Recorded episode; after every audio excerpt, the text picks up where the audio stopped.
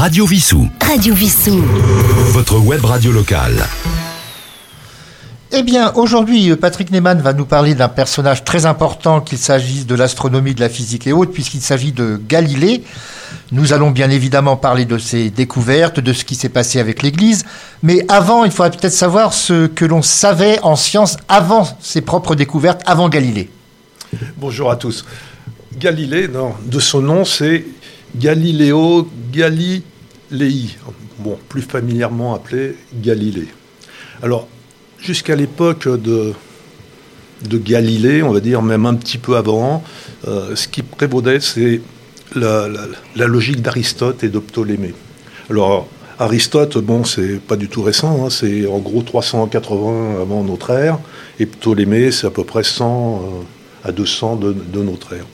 Alors, Aristote, lui, pensait qu'il euh, y avait que l'univers était séparé en deux mondes, un monde supralunaire, et un monde en dehors de la Terre, c'est-à-dire où tout est beau, c'est l'amour, et un monde lunaire, sublunaire, notre monde, qui lui est soumis à la tentation, euh, à la corruption, à la haine. Et également, ce qu'il préconisait, c'est qu'il pensait que euh, la nature était faite uniquement de quatre éléments, la terre, l'eau, l'air et le feu. Ensuite, euh, tous ces éléments, se combinaient selon qu'il faisait chaud, froid, etc., humide et sec. Ptolémée, un peu plus tard, c'est-à-dire à peu près 100, entre 100 et 200 de notre ère, lui euh, était euh, fondateur d'une théorie qui va perdurer à peu près 14 siècles, donc ça va durer très longtemps, comme quoi la Terre est au centre de l'univers. C'est la théorie géocentriste. Ce modèle sera remis en cause beaucoup plus tard par quelqu'un qu'on connaît euh, tous, c'est Copernic. On parle de révolution copernicienne. Donc euh, Copernic, bon, c'est un petit peu autour de Galilée, un petit peu même avant, on va dire 20 ans avant. Le XVIe siècle à peu près. C'est ça, 20 ans avant le, euh, Galilée. Eh bien, il y avait en gros trois savants à cette époque-là qui sont majeurs alors on parle de ça parce que c'est important pour la suite, euh, pour comprendre euh, Galilée. Donc il y a Copernic. Lui, euh, Copernic, il, est, il a une vue vraiment comme quoi ce n'est pas la Terre qui est au centre de l'univers, mais c'est le Soleil. C'est ce qu'on appelle la théorie héliocentriste. Alors c'était un Polonais, un prêtre polonais, un astronome. Il y avait ensuite une autre personne, un Danois, Tycho Brahe, euh, qui était extrêmement réputé à l'époque. Qui est moins connu aujourd'hui peut-être. Moins connu aujourd'hui, qui pensait également euh, la même chose. Et il y a eu un autre personnage qui va avoir son importance pour la suite, qui est Giordano Bruno, un Italien. Qui, alors lui, il était euh, philosophe. Par contre, il avait une, une large vue de l'esprit. En plus de penser que le système était héliocentriste, il disait que l'univers était infini. Alors là, c'était euh, Cassius Belli pour l'Église. C'était pas conforme du tout euh, avec les Saintes Écritures. Euh, il a eu droit à un procès retentissant qui a duré à peu près sept ans. Et en 1600, il a été brûlé. Alors ça, ça va quand même mettre, retenir un peu Galilée, qui était un savant de l'époque. Bon il était quand même convaincu par les idées de Copernic, mais bon, ça quand même, ça l'arrêtait un peu pour euh, affirmer haut et fort qu'il euh, euh, avait raison. Donc lui, il pensait, Galilée, qu'il fallait attendre d'avoir des preuves un peu plus fortes pour pouvoir affirmer ça. Alors ce qui est un, un peu compliqué, juste pour terminer dans les généralités, c'est qu'à l'époque, l'Italie, c'est pas un pays unifié, c'est un c'est complètement partitionné en duché, complètement indépendant, en république, en État. Hein. Et on sait les, guerres entre Venise et Gênes, par exemple. Voilà, c'est ça. Donc euh, il y a des États, il y a des duchés, etc., complètement indépendants. Alors selon l'endroit où on se trouve en Italie, euh, on était euh, Galilée avait tout à fait été en odeur de sainteté, ou alors c'était l'Église qui, poussait le plus et qui, euh, bon, qui, va, qui, va vraiment l'attaquer. Donc euh, nous arrivons à la période où il va commencer. euh, bah, déjà, sait-on les études qu'il a pu faire? Oui, alors au début, euh, bon, alors, Galilée est issu d'une famille de la petite noblesse de Pise. Son père tenait commerce, hein, c'était plutôt dans la lutherie, musicien. Lui, il va entamer des études de médecine. En fin de compte, ça lui plaît pas spécialement. Lui, ce qui l'intéresse, bon, il va pas mal euh, voyager, même en étant, étant jeune. Euh, quand il se balade sur les, sur le, à Venise, sur les, le, port, etc., les bateaux, et à chaque fois, il est émerveillé par euh, tout ce qu'il peut voir, il essaye de reproduire ça en étant tout jeune. Et bon, ce qui l'intéresse, c'est la technique. Il viendra après à regarder les étoiles. Alors c'est là qu'on va arriver à l'astronomie et à ce qu'il a apporté de très important à l'astronomie.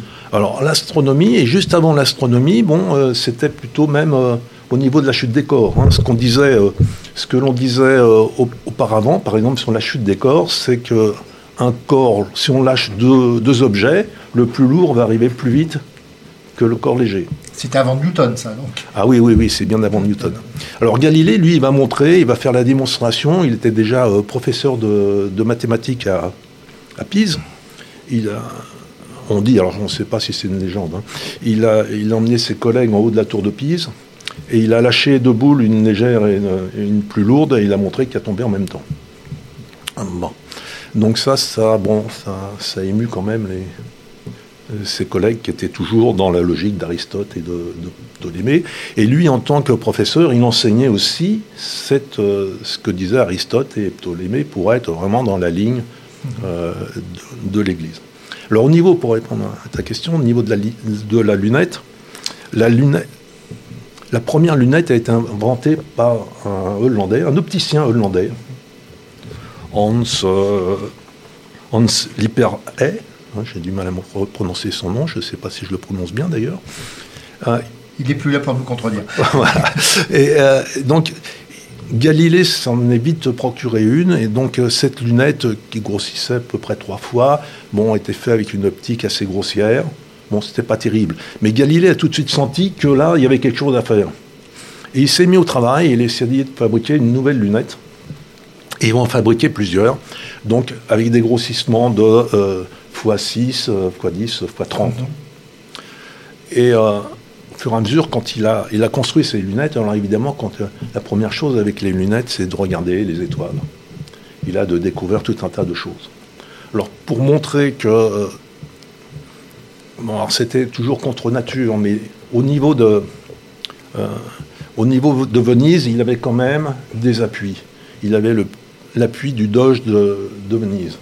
Donc il a convoqué, il a convoqué, c'est peut-être, il a convié, on va dire ça plus, gentiment, euh, le Doge de Venise et tous les apparatchiks euh, locaux à une démonstration de sa superbe lunette. Et là, ils ont été tous enthousiasmés. Et surtout, les, euh, élus locaux ont vu l'intérêt militaire de la chose. Les étoiles, bon, ils n'en pas grand-chose à faire. Et donc là, il était encensé, bon, ce qui a donné un peu de, de bagou à Galilée. Sa lunette va lui permettre de faire des découvertes astronomiques très importantes. Oui, alors sa lunette, surtout la x30, euh, donc il va, découvrir, il va découvrir des lunes de Jupiter, euh, quatre lunes. Il va découvrir entre autres des choses que euh, jusqu'à présent on pensait que la Lune c'était une boule complètement lisse. Eh bien, il va montrer que la Lune n'est pas si lisse que ça, mais qu'il y a des, il y a des vallées, des montagnes. Il va même essayer d'estimer. Bon, là, il s'est, il s'est pas mal trompé, hein, en disant que les, les montagnes devaient, devaient avoir à peu près 7000 mètres de hauteur, donc euh, ce qui est un peu bon. Un peu trop. C'est un peu trop, mais bon, euh, il y avait de l'idée quand même. Alors, il va y avoir la Lune, mais il va y avoir aussi euh, Jupiter, des choses très importantes. Alors Jupiter, il va trouver des lunes, c'est-à-dire des, des, des satellites de Jupiter. Il va en trouver quatre. Bon, il faut, faut, voir que dans les années qui vont suivre, on va en trouver beaucoup. Hein. On va en trouver, je crois, 96. Euh, alors des, des, petites, des grosses. Bon, des... Et ensuite Saturne, très important aussi. Alors Saturne, oui. Alors Saturne, bon, il va voir les, les fameux anneaux, les de, fameux anneaux. De, de Saturne. Qui ne sont pas des anneaux réellement d'ailleurs. Non, non, non, ce ne sont pas des anneaux, ce sont des, des, grains de poussière et de glace qui, qui tournent autour de la. nous allons parler après de, des polémiques et bon, de, ces procès, mais avant, il va y avoir ce qui va précéder, c'est un livre qu'il va écrire. Alors, avant, les, oui, il va écrire tout ce qu'il a euh, emmagasiné de connaissances, il va, il va l'écrire dans un livre, je crois qu'il s'appelle Le Messager des étoiles. Et euh, la polémique va monter, c'est-à-dire qu'il commence à avoir beaucoup, beaucoup de détracteurs.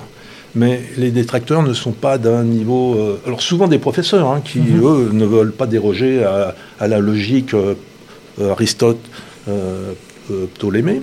Donc, on va, à chaque fois, on va lui dire que c'est complètement faux, c'est c'est de la tromperie. Et euh, là, ça va aller de plus en plus loin. Alors, le problème de, le gros problème de, Galilée, c'est que, en étant parti du côté de Venise, etc., lui, il a le mal du pays. Il a envie de revenir euh, du côté de Florence. Bon, alors là, c'est pas, euh, pas gagné parce que il va y aller, mais là, il a il perd ses appuis. Par contre, par contre, Galilée, il a un appui de poids, c'est le pape, pape urbain à l'époque, qui, bon, euh, il connaît bien, etc. Et euh, on va lui demander d'écrire un livre pour expliquer les différences de, euh, de théorie. Et dans ce livre, il va faire des caricatures. Et ses opposants vont expliquer au pape qu'on tourne le pape en ridicule. Et là, le pape, ni une ni deux, bon, il va avoir un coup de sang et il va dire bon, ça va plus. Et c'est là où euh, l'Inquisition va euh, se mettre en marche pour un procès retentissant. Alors, est-ce qu'il risquait la même chose que Bruno? Ah, complètement. Ah, complètement. Et c'est ce, qui ce qui lui faisait peur. Par contre, il est. à la suite, donc le, procès arrivera, donc. et parce que c'est pas si vieux que ça, hein. Bruno, c'est 1600. Hein. donc, il est, euh, donc euh, le procès va arriver et euh, il va être obligé de, se repentir pour garder la vie. Alors que Bruno n'a jamais voulu se repentir. Et il va y avoir quand même la fameuse phrase, enfin je l'ai dit en français, et pourtant elle, tourne. Voilà. Alors il faut expliquer pourquoi c'était pour la, rotation de la Terre. C'était pour la rotation de la Terre, que la Terre euh, n'est pas fixe et n'est pas le, au centre du, monde. On, lui doit cette phrase et pourtant elle tourne. Magnifique. Après ce procès, donc, va être non pas blanchi, mais enfin, est-ce qu'il va avoir une sanction d'ailleurs? Ah oui, oui, oui, oui. Il va être assigné en résidence dans sa villa d'Arcetri euh, près de Florence. Et euh, bon, il va en secret, il va encore écrire un livre il va quand même qui sera publié euh, à Amsterdam. Et il mourra, il mourra effectivement dans, dans sa villa Arcetri. Je pense qu'il doit être inhumé à Florence. Alors je crois que c'est qu'au XXe siècle que l'Église a présenté ses excuses, plus ou moins. Alors, oui. Alors, euh, c'est Jean-Paul II mhm. qui a relancé en, en, 1900, je crois, 81, une étude pour savoir euh, quelle était la position de l'Église, parce que l'Église n'a jamais bougé d'un iota avec ça. Et Jean-Paul II, au moins, a eu le mérite de lancer une euh, une étude, une enquête, appelons ça je ne sais comment. Et en 1992, l'Église a admis avoir euh, s'être trompée et Il n'est jamais trop tard pour bien Il n'est jamais trop tard.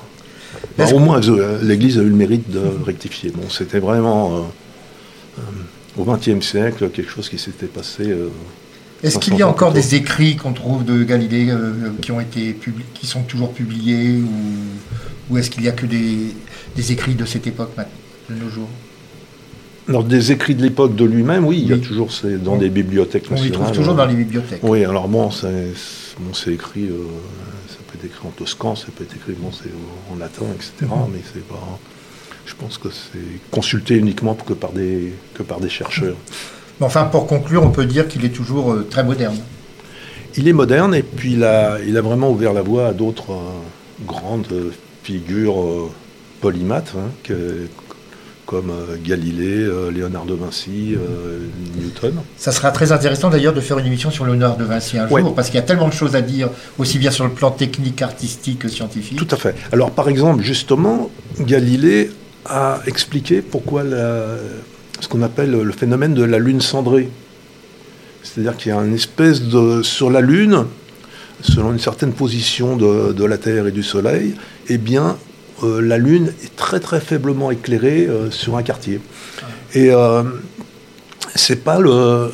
L'explication, c'est que ce n'est pas le Soleil directement qui, qui éclaire la Lune, mais c'est le reflet du Soleil sur la Terre qui éclaire la Lune.